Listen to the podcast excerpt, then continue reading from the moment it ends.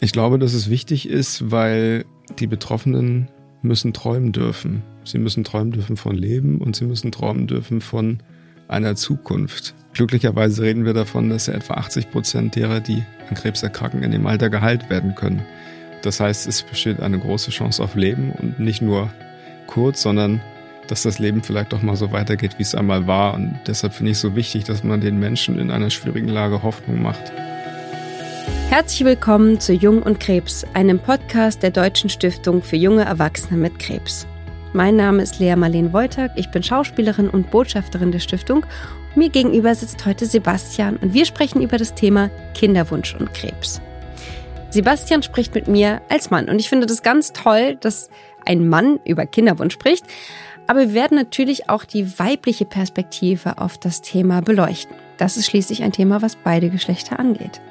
Wir werden darüber reden, wie die Aufklärungsarbeit der Ärzte funktioniert, was die Politik und die Öffentlichkeit leisten kann und wie ganz persönliche Erfahrungen mit dem Thema sind. Sebastian, schön, dass du heute bei mir bist. Herzlich willkommen. Hi. Wir sprechen heute über das Thema Kinderwunsch und Krebs. Und mhm. ich finde es besonders schön, dass du als Mann dabei bist, weil ich das Gefühl habe, dass das Thema Kinderwunsch immer so zu Frauensache gemacht wird. Und ich glaube, im 21. Jahrhundert wissen wir jetzt, dass auch Männer einen Kinderwunsch haben können und dass auch Männer dieses Thema bewegt. Und deswegen finde ich es ganz toll, dass du heute mit mir drüber sprichst. Vielen Dank. Gerne. Ich freue mich, dass ich dabei sein kann und hoffe, dass ich ein bisschen dazu beitrage, ähm, dass wir uns über das Thema gut unterhalten können. Ja, mit Sicherheit. Deine Diagnose ist wie lange her? Die erste Diagnose war 2016. Mhm. Da war ich 25 und war dann Lymphdrüsenkrebs Eingeteilt worden bin ich in das Stadium 4b, also mehr ging nicht. Hab dann sechs Chemotherapien gehabt und habe es dann überstanden. Und fünf Jahre später, im vergangenen Jahr am Ostern, ähm, kam es dann wieder zurück. Rezidiv also und dann musste ich nochmal Chemotherapien machen, Hochdosis und habe mir dann selber meine eigenen Stammzellen gespendet. Dann war ich Ende August mit durch und seitdem auf dem Weg zurück und ich habe im Dezember wieder angefangen zu arbeiten und ja, freue mich, dass ich wieder am Leben teilhaben kann und wieder zurück bin. Ja. Wie schön. Die eigenen Stammzellen spenden, das mhm. habe ich auch noch nie gehört, mhm. dass das geht. Das ist ein cooler Gedanke, dass man sich selber helfen kann zu überleben. Da bekommst du Spritzen in den Bauch gesetzt und dann fließen deine Stammzellen quasi in das normale Blut über. Dann werden die abgeschöpft dann werden sie eingefroren und dann kriegst du sie danach wieder zurück. Also dein Immunsystem wird einmal komplett geplättet und dann kriegst du deine eigenen Stammzellen wieder zurück. Und dadurch, dass der Körper sie schon kennt, dein ganzes Leben lang hat er keine Probleme, sie abzustoßen, wie bei einer Stammzellentransplantation, wo du einen Spender brauchst. Mhm. Genau. Und mhm. dann habe ich mir quasi selber helfen können. Wie schön. Ja. Wie alt bist du jetzt? Jetzt bin ich 31. 31. Also eigentlich ein gutes Alter, um eventuell auch Kinder zu kriegen. Zwangsläufig, genau, äh, ist das ein Alter, wo du drüber nachdenkst und es kommt aber immer darauf an, ob du jemanden dir gegenüber hast, mit dem du das vorstellen kannst. Das ist ganz wichtig, dass man dann einen richtigen Partner, die richtige Partner an der Seite hat. Und dann, glaube ich, setzt das ein, dass du darüber nachdenkst, dass das etwas ist, was vielleicht zu deiner Lebensplanung gehört, genau. Mhm. Und hat sich der Kinderwunsch verändert durch die Diagnose? Wie ging dir das vorher? Hast du da schon mhm. drüber nachgedacht? Schwierig. Ich war bei der Erstdiagnose 25 und damals habe ich dann ja Sperma einfrieren lassen. Und damals war es überhaupt kein Thema, weil ich war im Studium, ich war Single, und Mitte 20, da machst du dir über so was noch nicht so eine Platte, wenn du, wenn du irgendwie noch irgendwie frei durch die Welt umherziehst. Und die Ärzte haben es mir empfohlen und haben gesagt, machen Sie das bitte, sonst bereuen Sie es irgendwann, wenn, falls Sie nicht wieder fruchtbar werden sollten. Und dann habe ich das gemacht.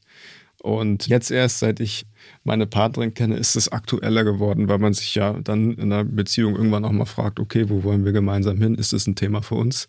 Und dann muss man da mit offenen Karten spielen, mhm. was das angeht. Mhm. Und deine Partnerin wusste von Anfang an Bescheid oder kam das erst nach und nach? Mhm. Wenn ich zu Hause mal meine fünf Minuten habe, sage ich immer gekauft wie gesehen. also sie wusste von Anfang an über meine Geschichte Bescheid und sie wusste von Anfang an, dass es möglich sein kann, dass wenn man diesen Schritt gehen möchte, Kinder zu bekommen, bei mir der Fall ist, dass ich unfruchtbar sein könnte und dann eben eine künstliche Befruchtung auf den Tisch kommt. Mhm.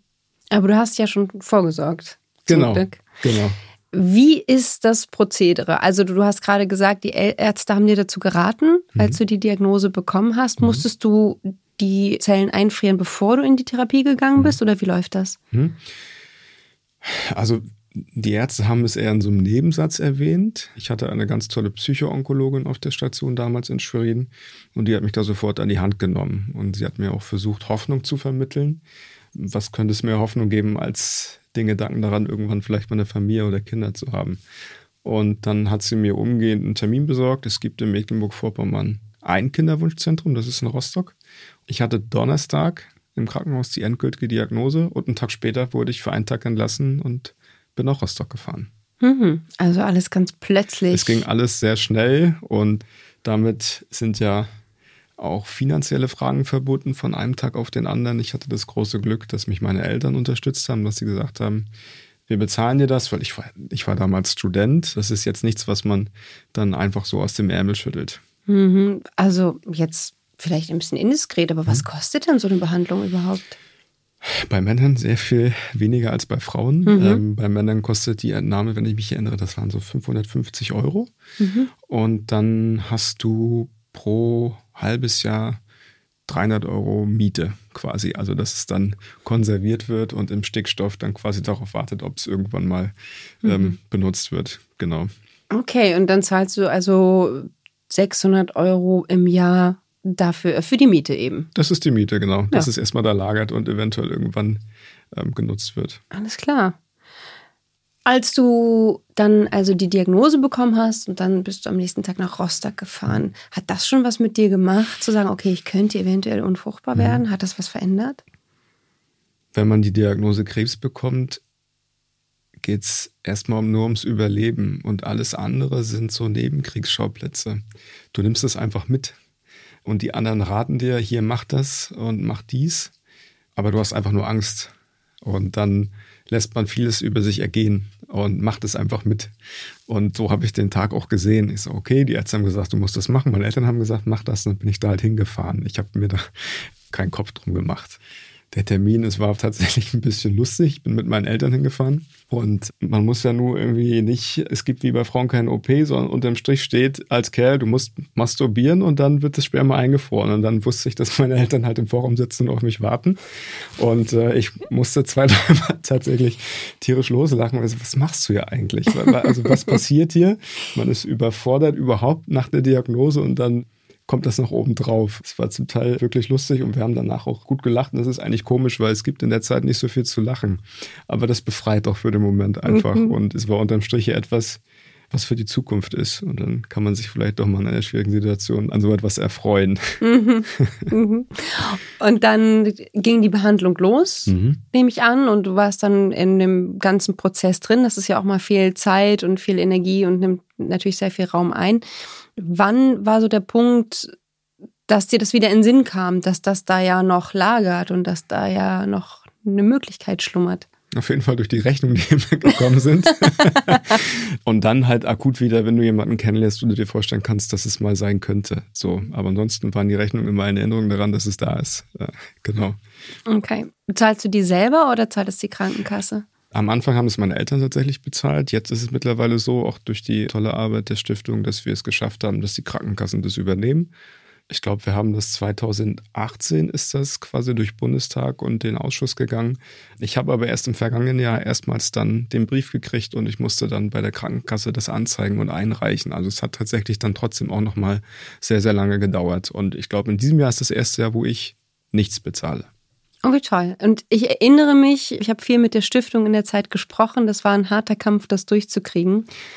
Es Und war ein harter Kampf. Es war viel Lobbyismus. Es waren auch Zufälle. Ich kann mich erinnern, dass Claudia, die damals ausgezeichnet worden ist auf einer Veranstaltung und dann durch Zufall Gesundheitsminister Spahn kennenlernte und ihn dann festnagelte auf das Thema und ihn ansprach. Und erst danach kam das ins Rollen. Und da sieht man mal, wie viele Zufälle passieren müssen, dass man für einen relativ kleinen Personenkreis, wir reden ja pro Jahr 15.000 Menschen, die sich, die an Krebs erkranken, zwischen 18 und 39 Jahren, dann eine Aufmerksamkeit zu generieren, die es braucht, um darauf aufmerksam zu machen. Es war Zufall, ein sehr schöner. Mhm.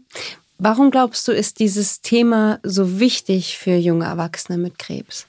Ich glaube, dass es wichtig ist, weil die Betroffenen müssen träumen dürfen. Sie müssen träumen dürfen von Leben und sie müssen träumen dürfen von einer Zukunft. Glücklicherweise reden wir davon, dass ja etwa 80 Prozent derer, die an Krebs erkranken, in dem Alter geheilt werden können. Das heißt, es besteht eine große Chance auf Leben und nicht nur kurz, sondern dass das Leben vielleicht doch mal so weitergeht, wie es einmal war. Und deshalb finde ich es so wichtig, dass man den Menschen in einer schwierigen Lage Hoffnung macht und aufzeigt, dass zwar eine harte Zeit bevorsteht, aber irgendwann vielleicht doch wieder das Leben wieder normal wird. Mhm. Und ich glaube, das ist ganz wichtig, weil es was mit dir macht, wenn du daran denkst, dass es eine Zukunft gibt. Mir hat der Gedanke daran immer sehr geholfen. Mhm. Jetzt sitzt du hier als Mann und hast gerade schon gesagt, das ist für Männer ein bisschen leichter als für Frauen, mhm. aber du kennst natürlich auch von den Gesprächen innerhalb der Stiftung die weibliche Perspektive. Mhm. Kannst du uns kurz erklären, rein vom Vorgang her, wie das für Frauen anders ist und welche anderen Herausforderungen stellen sich für Frauen? Mhm. Ja, beim Mann schlicht, man hat da die Masturbation und dann werden die Spermien eingefroren. Also, und das kostet ja in dem Sinne kein Geld. Bei Frauen muss ein Eingriff vorgenommen werden. Der kostet erstmal Geld. Wir reden dann bei Frauen etwa, wenn man beispielsweise was nimmt, von 4000 Euro. Das ist das Erste. Und zweitens, ich habe, wie ich erzählte, ja von einem Tag auf den anderen den Termin gekriegt aber wenn man eine OP bei einer Frau macht, kann es ja sein, wann ist der OP-Termin? Müssen vorher noch Hormone gegeben werden? Und dann wird es ja manchmal schon eng, die Therapie muss aber losgehen, weil das Stadium vielleicht so fortgeschritten ist, dass es keine Zeit mehr lässt zu warten. Das ist schon mal das eine. Und ich habe während meiner Zeit, ich habe mal eine kennengelernt, die hat auf einer Pressekonferenz unter Tränen erzählt, der Sinn des Lebens für mich ist, Kinder zu kriegen. Und sie konnte es nicht, weil der Arzt nicht aufgeklärt hat. Die Therapie begann, Sie wurde nicht über aufgeklärt, dass sie unfruchtbar werden kann. Sie wurde unfruchtbar. Und das ist dann etwas, wo du da als, als Mann sitzt und denkst, okay, das ist krass und das, das, das schmerzt auch, weil es ja allem Anschein nach an einigen Stellen äh, immer noch an Aufklärungsarbeit fehlt, auch von Seiten der Ärzte. Mhm. Also deine Ärztin hat dich ja sofort aufgeklärt. Die ja? Psychoonkologin. Die Ärztin ja. hat es quasi im Nebensatz gesagt. Auch nicht mal quasi als Therapieeinsatz, der ganzheitlich ist. Ich weiß nicht, was passiert wäre, wenn die Psychoonkologin da nicht so hinterher gewesen wäre. Das kann ich nicht beantworten. Okay, also ist es gar nicht automatisch Teil des Aufklärungsgespräches, sondern es braucht ein paar Zufälle? Ja, es ist schade, dass es so scheint, dass es von den Ärzten abhängt und das darf nicht sein. Hm. Wenn junge Menschen an Krebs erkranken, sind sie in einer außergewöhnlichen Situation. Sie müssen von einem Tag auf den anderen um ihr Leben kämpfen. Und das ist das Wichtigste. Dass Dinge daneben bei herunterfallen, ist völlig normal. Aber da muss man die Betroffenen an die Hand nehmen und ihnen schlicht auch mitgeben, was jetzt zu tun ist. Und das gehört dazu. Mhm. Das ist mein Empfinden. Ja, also es ist ja eigentlich ein ganz klarer Appell auch an die Ärzte, oder? Selbstverständlich. Also ich glaube, die, die Ärzte müssen das mitdenken und der Therapieansatz muss ganzheitlich sein. Heißt, wenn ich mit dem Betroffenen die Therapie durchspreche, was gemacht werden muss, muss das mitgedacht werden. Das ist Teil der Therapie und eventuell muss man auch die Therapie anpassen, dass die Wahrscheinlichkeit, unfruchtbar zu werden, geringer ist. Mhm. Schlicht, um Zukunft zu ermöglichen. Mhm. Da glaube ich ganz fest dran, mhm. dass es ein ganzheitlicher Ansatz sein muss für die Patienten und Patienten. Genau. Ja. Du hattest damals keine Partnerin, hast mhm. du gesagt. Mhm. Und dann hast du deine Partnerin kennengelernt und mhm. es gilt, gekauft wie gesehen, genau. ja. Aber für sie haben sich doch sicher auch Fragen gestellt, oder? In dem Moment, wo ihr darüber gesprochen habt. Ja, und das ist ein total spannendes Thema. Wir haben uns gestern Abend noch darüber unterhalten, wo man Stiftungsarbeit und wo man die Arbeit für die Betroffenen verbessern kann. Mhm. Und wenn man an Krebs erkrankt, dann ist man selber das Epizentrum. Aber alle drumherum sind auch betroffen. Die Familie, die Freunde, die Partnerin, der Partner. Und in dem Fall ist es so, wenn ich jetzt tatsächlich unfruchtbar werden, also wenn ich unfruchtbar sein sollte, das weiß ich jetzt nicht genau. Ich habe jetzt fünf Jahre nicht mehr kontrolliert, das kann man ja machen dann ist es so, dass meine Partnerin ja einen Eingriff über sich ergehen lassen muss, wenn man eine künstliche Befruchtung macht. Sie muss eventuell Hormone zu sich nehmen und das kostet sehr viel Geld. Weil ich also krank bin, ist sie betroffen und muss sie medizinische Eingriffe über sich ergehen lassen. Und das müssten wir in dem Fall auch selber bezahlen, wenn die Krankenkasse das nicht übernimmt.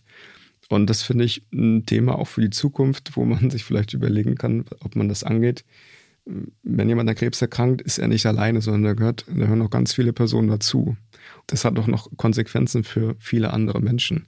In dem Fall sogar medizinische Konsequenzen. Und ob man das nicht angeht und schaut, dass man auch jene unterstützt, die dann indirekt darunter leiden und betroffen sind, das wäre vielleicht ein Thema, was wir als Stiftung oder so in Zukunft auch einmal angehen können. Mhm. Hast du das Gefühl, dass es ein öffentliches Bewusstsein dafür gibt, dass es überhaupt ein Problem ist? Ich kann nur von mir sprechen, als ich das erste Mal mit der Stiftung in Berührung gekommen bin und dann dieses Thema auf den Tisch kam, hat mich das erstmal gewundert und dachte, wieso, wir mhm. reden doch über Krebs und nicht über Fruchtbarkeit, mhm. das sind doch zwei verschiedene Sachen. Ich könnte mir vorstellen, dass es auch generell in der Gesellschaft nicht ganz verknüpft ist miteinander. Wie ist da deine Wahrnehmung? Kau auf der Frage seit Tagen rum und ich, ich habe noch keine Antwort gefunden, mit der ich selber zufrieden bin. Es ist so, du zum Beispiel, du bist gesund. So, du musst dich mit dem Thema zum Glück nicht auseinandersetzen, außer jetzt wegen der Stiftungsarbeit. Ich finde es vollkommen in Ordnung, dass du nicht darüber Bescheid weißt, dass Krebspatienten potenziell unfruchtbar werden oder dass sie beispielsweise die Krankenkassen nicht überleben. Es ist okay.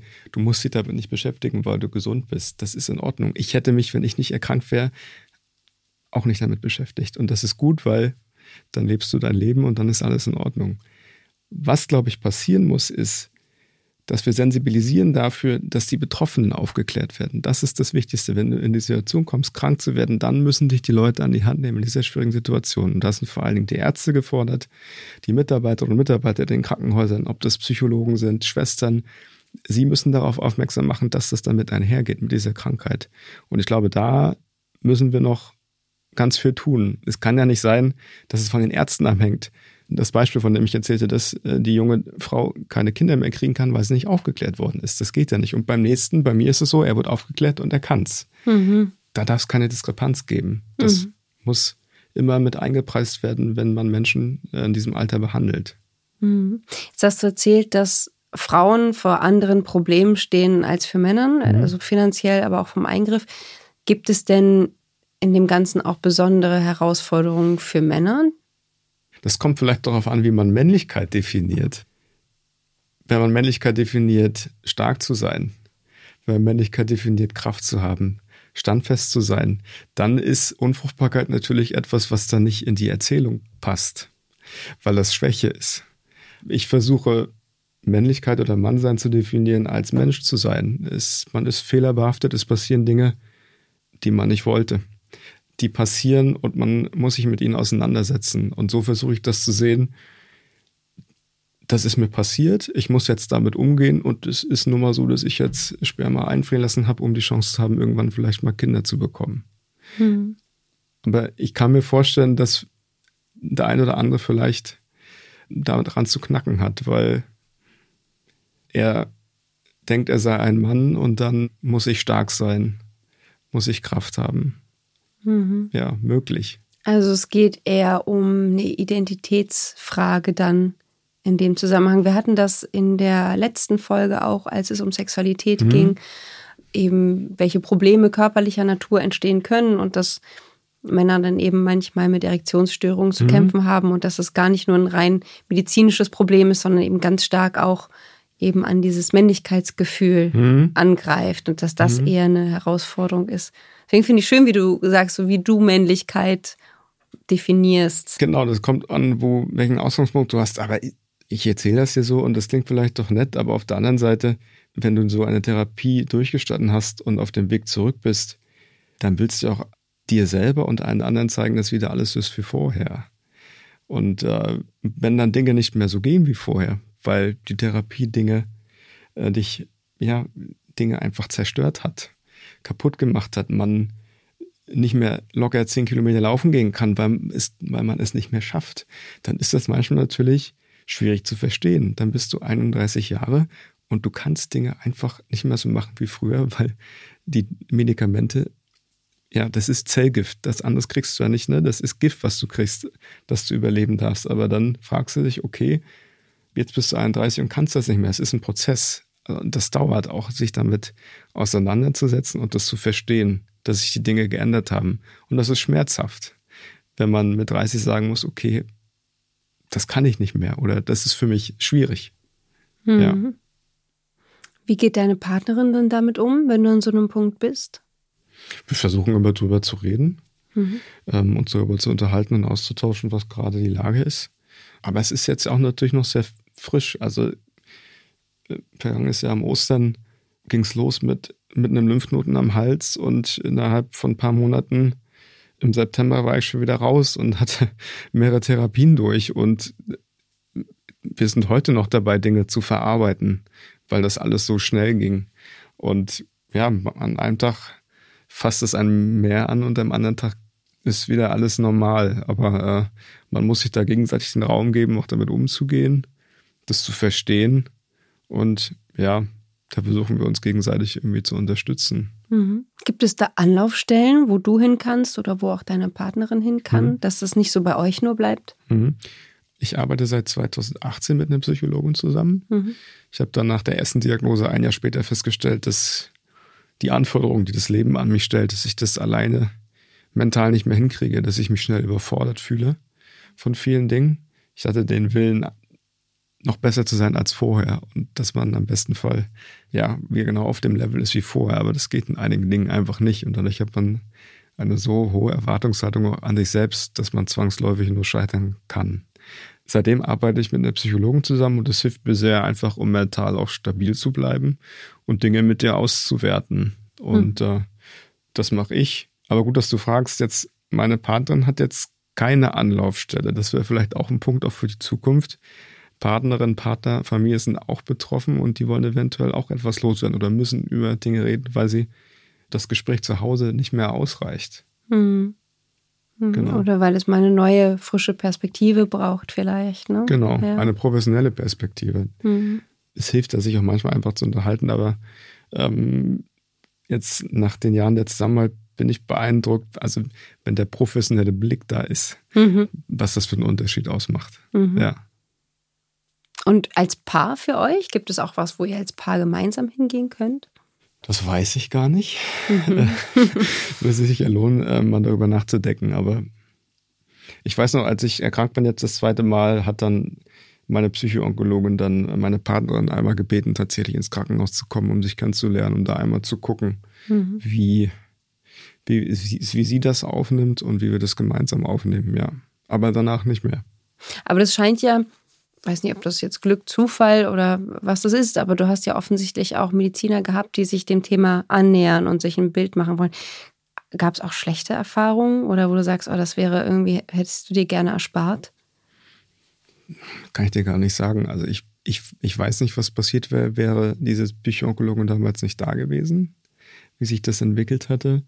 Jetzt beim zweiten Mal hatte ich das Aufklärungsgespräch und der Oberarzt, am Ende des Aufklärungsgesprächs sagte er quasi, ach und übrigens äh, Kinder. Und ich sagte, nee, nee, habe ich schon vor fünf Jahren gemacht. Oh, dann ist ja alles gut. So, also auch da war es eher hinten dran. Mhm. Und es war eher ein so hinten am Gespräch und was haben Sie noch? Also es war nicht, das Thema hatte nicht die Präsenz. Mhm. Ich kann die Ärzte ein Stück weit verstehen, für die geht es darum, Leben zu retten. So, aber da müssen wir sensibilisieren, dass das Thema immer mitgedacht wird, denke ich. Hm. Wie weit Frauen da jetzt mehr betroffen sind, hast du schon gesagt. Ich versuche so ein bisschen, ähm, das heißt, war ja auch dein Wunsch, dass wir die weibliche Perspektive da immer noch so ein bisschen hm. auch mitdenken und mitnehmen, weil es eben so einen krassen Unterschied macht in der Behandlung. Für dich ist es ja so, wenn ich das richtig verstehe, also du hast jetzt das eingefroren und wenn du sagst, so jetzt ist es soweit, wir wollen da bitte gerne ran, dann muss deine Partnerin eben mitbehandelt werden und dann funktioniert das so. Wie ist es für Frauen? Also wenn die dann sagen, also ich möchte gerne an meine eingefrorenen Eizellen ran, gibt es da einen Unterschied in dem Ablauf? Das glaube ich nicht. Also die, die künstliche Befruchtung wird dann quasi vorgenommen. Ich kann mich erinnern, und das ist, habe ich auch eine Frau kennengelernt, die hat sich Eizellen einfrieren lassen. 39 Jahre, glaube ich, war sie. Und dann habe ich sie kennengelernt, wir haben uns unterhalten und sie erzählte dann, dass sie keinen Partner findet und sie jetzt in einem Alter ist, wo sie sagt, jetzt kippt es und ich, ich glaube nicht, dass es noch mehr was wird. Und dann kam oben dann noch die Geldfrage. Sie konnte es äh, dann nicht mehr bezahlen. Dann hat sie gesagt, dann lass ich es vernichten. Und das ist krass, weil wenn dann, wenn alles miteinander zusammenhängt, das Geld eine Rolle spielt und sie keinen richtigen Partner findet, weil das gehört ja auch dazu, ähm, dass man das dann zerstört. Also da stehst du als Wander und ich, da weiß man auch nicht, wie man reagieren soll oder was man sagen soll. Das ist Wahnsinn und das hängt da alles auch mit drin. Also wenn Frauen, keine Ahnung, mit 30 erkranken, haben keinen Partner, lassen sich das entnehmen. Aber irgendwann ist es so, es sinkt ja auch erstmal die, die Wahrscheinlichkeit, dass Frauen dann noch schwanger werden können. Dann künstliche Befruchtung ist sowieso nicht immer erfolgreich. Und das, das Risiko, also das Risiko für Risikoschwangerschaften steigt, das hängt ja alles mit allem zusammen. Und das macht das Thema so unheimlich komplex und, glaube ich, auch sehr, sehr schwierig bei Frauen. Ja. Hm. Glaubst du, dass es noch mehr Unterstützung geben muss.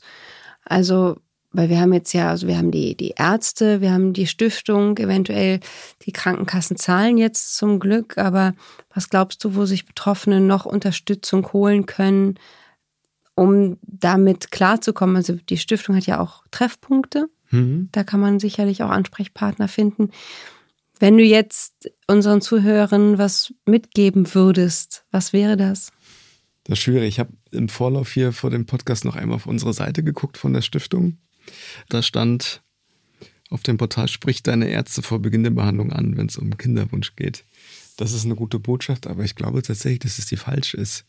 Ich glaube nicht, dass wir von Betroffenen, wenn sie in den Tagen der Diagnose und dann anfangen, um ihr Leben zu kämpfen, dass wir das ihnen aufbürden, äh, zu sagen, du musst die Ärzte ansprechen. Es muss genau andersrum laufen. Mhm. Die Betroffenen müssen angesprochen werden. Und ich glaube, dass das der Hebel ist, den wir anfassen müssen. Dass die Ärzte, die Behandler, alle, die dort in den Krankenhäusern sind oder in den Praxen, dass von denen das kommt und dass die aufklären und dass die erzählen, beispielsweise wie die Chancen sind mhm. danach, ob das wieder okay wird oder nicht.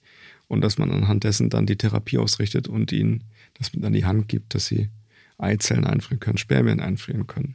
Andersrum, na klar, es gibt die Treffpunkte beispielsweise oder man lernt ja mit den Jahren vielleicht auch auf den Stationen vielleicht äh, Menschen kennen. Da unterhält man sich, aber da ist man so ein bisschen in seiner Bubble. So, man hat vielleicht dieselbe Erkrankung, man macht ähnliche Erfahrungen.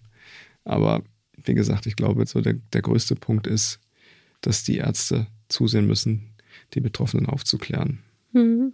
Du bist ja auch in dieser ganzen Stiftungsarbeit sehr präsent gewesen, was Presseveranstaltungen anging. Was waren so die Fragen, die dir entgegengekommen sind von Leuten, die sich noch nie mit dem Thema beschäftigt haben? Was kostet das? In der Regel ging es immer ums Geld, weil als wir dann angefangen haben, dahin zu kommen, dass die Krankenkassen das übernehmen, haben sie immer gefragt, was kostet das? Also es ging oft weniger um die sozialen Fragen und was das mit der macht, sondern wie sieht es mit dem Geld aus? Und ähm, aber die sozialen Fragen, die fallen immer ein bisschen ab, aber darum geht's ja auch. So die beiden Beispiele, die ich genannt habe von den Frauen, das ist ja Wahnsinn, dass die erstens nicht aufgeklärt worden sind und zweitens am Ende sagen, okay, das kostet zu viel, ich habe keinen Partner, ich muss es vernichten lassen. Und das sind ja soziale Folgen, die mit der Krankheit dann hergehen. Und wenn man an Krebs erkrankt, dann ist es oft so, dass die Leute, okay, jetzt ist er gesund und wieder zurück, aber die Folgen, die das hat, nicht nur für sich selbst, auch für den, fürs Umfeld. Das ist Wahnsinn und das schwebt immer mit. Es, es geht nie mehr weg. Es ist immer Teil der eigenen Geschichte. Und ja, dann, dann darf es nicht irgendwie nur die Frage geben, was kostet das oder keine Ahnung, sondern hm. äh, das Thema ist sehr viel, sehr viel breiter aufgestellt, denke ich. Hm. Aber das sind tatsächlich die Fragen, die wir damals gestellt gekriegt haben.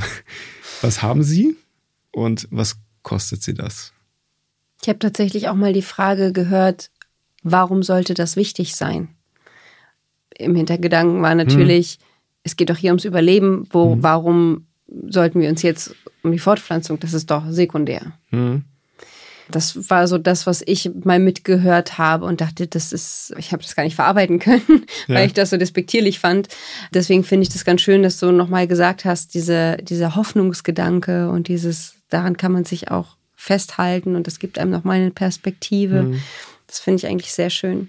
Wie ist der Austausch unter Männern? Ich weiß, dass Frauen sehr viel über diese Themen untereinander reden. Ja. Wie reden Männer darüber untereinander, wenn keine Frauen im Saal sind? Also wenn ich betroffene Männer irgendwie auf Veranstaltungen ähm, begegnet bin, war das, war das nie Thema, nur insofern als das, wie hat sich das bei dir ausgewirkt oder hast du einfrieren lassen? Das waren dann sehr spezifische Fragen. In meinem Freundeskreis war das eher, es gab die Information, dass ich das gemacht habe, dass ich das auch machen musste und dann war gut. So. Mhm. Aber es gab natürlich auch, wie nenne ich es, äh, im Englisch sagt man Locker Room Talk, äh, ähm, den, einen, oder anderen Satz. Du schießt jetzt mit Platzbauton oder so, sei doch froh da können wir dann herzhaft drüber lachen, weil ich weiß, wie es gemeint ist. Und okay, also der Humor rettet dann auch genau, wieder ein bisschen. Genau, das nehme ich dir auch nicht übel und das, das ja. ist okay. Und ähm, wir können dann nach wie vor drüber lachen. Und mhm. weil, weil ich ja weiß, dass sie, ähm, dass sie das nicht despektierlich meinen, sondern und wenn ich dann auch drüber lachen kann, dann haben wir, haben mhm. wir einiges gewonnen. Mhm. Deine Eltern sind ja offensichtlich auch sehr locker damit umgegangen, dass sie ja. dich gleich eingepackt haben. Hattest du da Scham, mit deinen Eltern drüber zu sprechen? Wir haben nie drüber gesprochen. Das war einfach nur dann irgendwann, ja, die Rechnung ist jetzt da. Wir haben es bezahlt.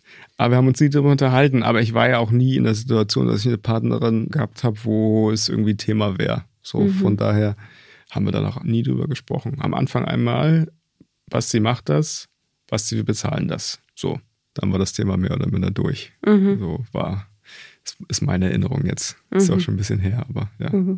Okay. Ich stelle mir das dann so ein bisschen ja befremdlich vor, wenn man dann sagt, so jetzt ist es soweit, jetzt würden wir gerne und jetzt müssen wir da also da anrufen, jetzt können wir die Krankenkasse informieren, dass sie nicht mehr zahlen müssen eventuell, mhm. dann mit den Eltern vielleicht, die kriegen keine Rechnung mehr und fragen ja. sich dann auch warum vielleicht. ist das irgendwie für dich sowas, wo du denkst, ach, du hättest eigentlich so der romantische Gedanke geht da so ein bisschen flöten. Ist das irgendwie ein Thema für dich? Eigentlich nicht, weil ich ja, wie ich vorhin schon sagte, irgendwie immer, ich versuche die Dinge anzunehmen und, zu, und, und so zu nehmen, wie sie sind. Und mhm.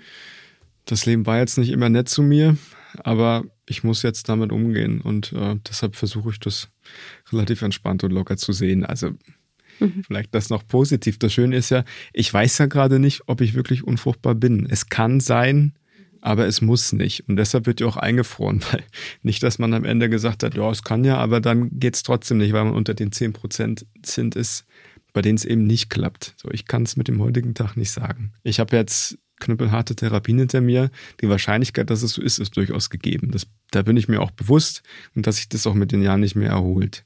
Aber das ist ja das Schöne, ich weiß, dass wenn es nicht geht, ich noch was auf Eis habe. Mhm. Und das ist ein ganz netter Gedanke. Mhm. Du hast gesagt, man muss Therapien eventuell anpassen. Mhm. Wie kann man das daraufhin anpassen?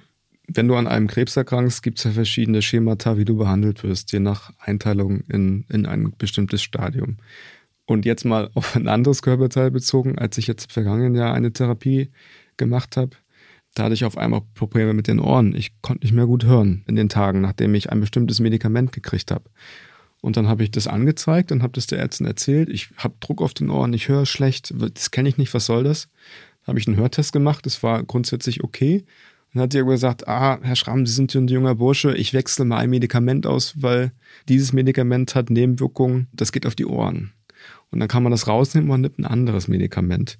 Und ähnlich ist es auch, man weiß über Medikamente, über ihre Wirkung auf die Fertilität und dann kann man gegebenenfalls Medikamente vielleicht austauschen, anpassen, dass man so die Wahrscheinlichkeit erhöht, vielleicht nicht unfruchtbar zu werden.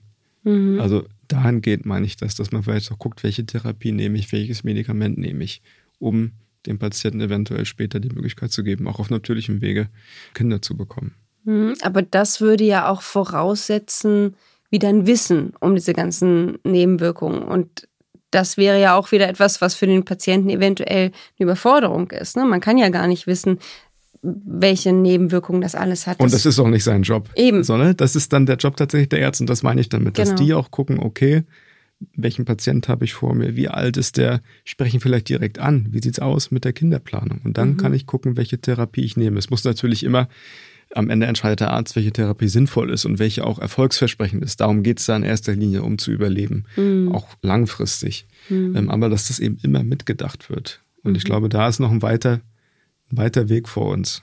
Mhm. Und jetzt hast du erzählt, du hattest wieder einen Rückfall und mhm. musstest wieder behandelt werden. Hast du dann da nochmal drüber nachgedacht? Also, weil der erste Fall war ja vor fünf Jahren und hat sich das dann irgendwie nochmal erneuert? Gab es da auch in dem Familiengedanken nochmal, dass du gesagt hast, okay, wenn ich das jetzt hier überstehe, dann will ich eine Familie mhm. oder hat sich da irgendwas geändert? Schwierig. Ich war insofern entspannt, als dass ich wusste, dass ich die Schwärme nicht nochmal einführen lassen muss, weil ich schon was habe. Es war auch in den Tagen der Diagnose ein Termin weniger. Hm. So, also du hast dann ja äh, so viel um die Ohren, du musst Dinge klären und über allem schwebt dann einfach äh, dieser Hammer, dass du nochmal erkrankt bist und dass es die Therapien damals nicht gereicht haben. So, und dass du potenziell wieder in Lebensgefahr schwebst. Dann war es so, okay, das habe ich schon abgehakt, das muss ich nicht nochmal machen. Das hat beruhigt und war ein, ein Termin weniger in, den, in, den, in diesen verrückten, verrückten Tagen rund um die Diagnose. Es ist insofern anders, als dass ich eine Partnerin habe. Und dann denkst du natürlich auch nochmal anders danach, weil sie ja auch dann Ängste hatte und meinte, oh Gott, wenn wir das irgendwann mal angehen wollen, die Wahrscheinlichkeit, dass es auf natürlichem Wege klappt, ist jetzt nicht gestiegen. Und das ist auch die Angst, die sie dann am Ende hat oder die Furcht vor diesen Eingriffen und die Furcht davor, dass man das versucht und es nicht klappt. Künstliche Befruchtung ist ja nun mal bis zu einem gewissen Anteil eigentlich nicht Glückssache, aber es heißt ja nicht, wenn man es macht, dass es auch funktioniert. So, und das ist die Angst, die da mitschwebt dann. Hm. Genau. Ist, hängt das auch von der Menge ab, die man einfriert? Also wie das dann abläuft, die künstliche Befruchtung, weiß ich nicht. Ich weiß damals, da wird ja dann zum Spermiogramm aufgestellt und dann wertet die Ärztin das mit dir aus. In meinem Fall war es eine Ärztin und sagt dann, ja, wir haben jetzt hier 30 Millionen Spermien haben wir gesammelt. Das ist ausreichend. Wir empfehlen, sie frieren ein. So, das könnte damit funktionieren. Und dann sitzt du da und sagst, okay, dann werden sich die Hände geschüttelt, dann ist der Vertrag unterschrieben und dann, dann ist das Ding gegessen. Also so mhm. läuft es ab. Mhm. Also und eigentlich recht trocken irgendwie, ja? Ja. Pragmatisch. Pragmatisch. Es ist für sie Business as usual, denke ich. Ich weiß, in der Praxis wollen die dann ein gutes Gefühl vermitteln, wenn du da reinkommst, hängen ganz viele Bilder von Familien, die über die künstliche Befruchtung dann entstanden sind. Und ja, so war das. Mhm. Wäre es dir lieber gewesen, die Ärztin wäre ein Arzt gewesen? Ist mir völlig egal. Ja. Nö. Also, also es war nicht schambehaftet oder hm, oh Gott, sondern das sind Profis am Werk und die wissen, was sie tun und da war ich ganz froh. Mhm. Mag das ja immer ganz gerne, wenn wir so Richtung Ende der Aufnahme einmal gucken, was gibt es für Do's und Don'ts? Was können wir unseren Zuhörerinnen und Zuhörern mitgeben, worauf sie achten können oder wie können sie sich vielleicht auch helfen in gewissen Situationen und wie kann man Fehler vermeiden? Hast du da irgendwas, was wir den Leuten mit auf den Weg geben können? Unabhängig davon, dass es auch auf Ärzte ankommt, ist es natürlich wichtig, die Ärzte direkt anzusprechen und zu fragen, was macht diese Therapie mit der Fruchtbarkeit? Wie kann man das Risiko vielleicht minimieren?